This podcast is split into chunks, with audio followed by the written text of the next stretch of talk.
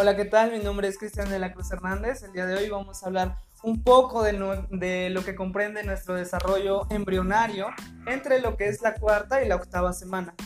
Pues bueno, empezando a hablar un poco de lo que ocurre dentro de este, este periodo, vamos a tener primeramente lo que ocurre en nuestro proceso de morfogénesis.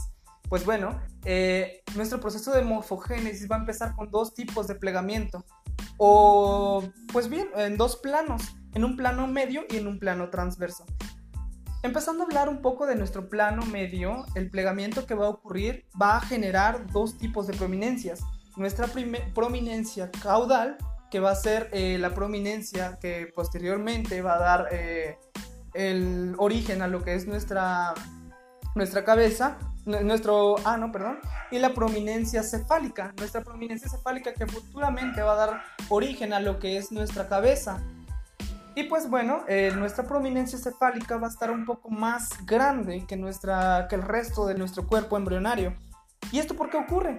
Pues simplemente porque en, un principio esta, la cabeza pues adquiere un, un, tamaño un poco más grande. Es el principio y el primordio eh, de, lo que es la cabeza y conforme se va desarrollando se van a formar diversas estructuras en esta, en esta área que van a hacer eh, que esta, esta, esta eh, eminencia sea un poco más grande.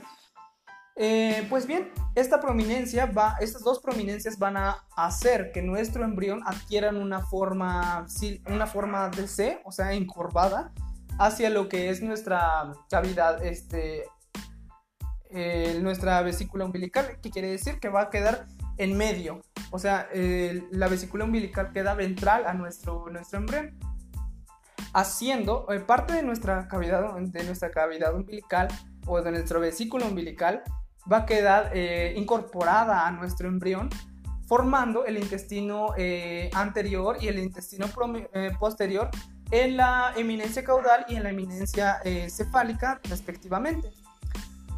Eh, otro tipo de plegamiento que vamos a tener también va a ser en nuestra, nuestro plegamiento eh, transversal, perdón. Este, este plegamiento va a hacer que nuestro embrión adquiera eh, en sí una forma cilíndrica.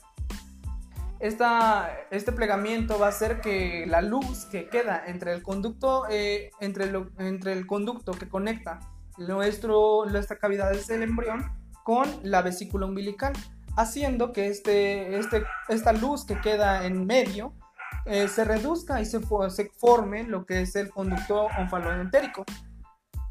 Posteriormente, bueno, cabe resaltar en este punto que eh, estos plegamientos son independientes. ¿Qué quiere decir? Nuestro plegamiento medio va a ser eh, un poco más rápido que nuestro plegamiento transverso. ¿Por qué? Porque primeramente necesitamos una forma, una estructura, ¿no? Una estructura eh, en forma de C, una estructura curviada de nuestro embrión, que, bueno, por la parte dorsal va a estar eh, súbitamente implicada eh, o en relación con nuestra cavidad amniótica. Y pues bueno, cuando conforme se forma este, este, este estructura, estas estructuras, pues nuestro, nuestra cabeza va a estar o la cabeza del embrión va a estar eh, pegada a lo que es nuestro conducto o el tallo de conexión que va a ser, que se va a formar posteriormente. Esto, este tipo de plegamiento ocurre en nuestro disco embrionario trilaminar, que quiere decir que va a ocurrir en este plano, ¿no? Cuando ya se forma eh, nuestro disco embrionario trilaminar, va a ocurrir este plegamiento. Un poco de lo que podríamos rescatar en, esta, en este punto es eh, que las diferentes estructuras que se van a formar, obviamente eh, derivan de lo que es nuestro de nuestros este, de nuestro de nuestra parte de nuestro disco embrionario trilaminar. En cuanto a lo que las estructuras que van a formar el endodermo, pues bueno, la parte interna de nuestro embrión va a ser las porciones epiteliales del epitelio del aparato digestivo, el hígado, el páncreas, la vejiga, el uraco, entre otras, otras, eh, entre otras estructuras. La parte media de nuestro mesodermo pues van a originar la mayor parte de nuestra estructura embrionaria. Por, eh, por, así decirlo, o por mencionar algunos, en cuanto a la cabeza, va cabeza, la dentina y el mesodermo paraxial, eh, también originada de este, de este mesodermo, pues bueno, va a generar la, la, cabeza, los músculos esqueléticos, estriado, el, el, esqueleto que nos va a estructurar o nos va a dar estructura a nuestro embrión, eh, la dermis cutánea, tejido conjuntivo, también el mesodermo origina lo que es el sistema urogenital, que incluye las gónadas, los conductos y las glándulas accesorias.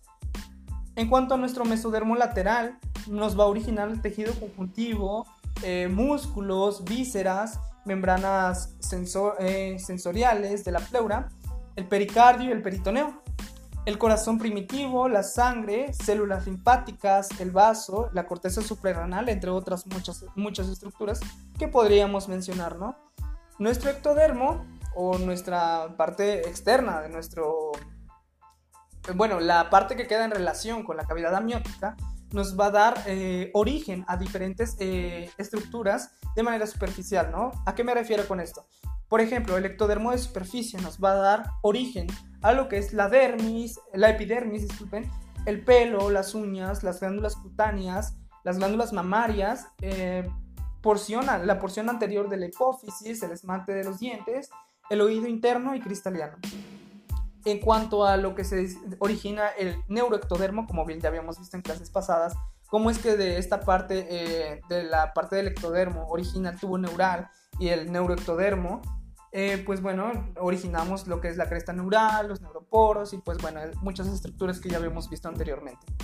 Algo que cabe resaltar dentro de las eh, semanas comprendidas en este periodo del cuarto octavo mes, tenemos primero que en la cuarta semana se van a desarrollar eh, los somitas que, que anteriormente ya habíamos visto o, hablado un poco de estas estructuras, pues bueno, estas van a ser demasiado evidentes, demasiado evidentes en cuanto a la región posterior de nuestro embrión.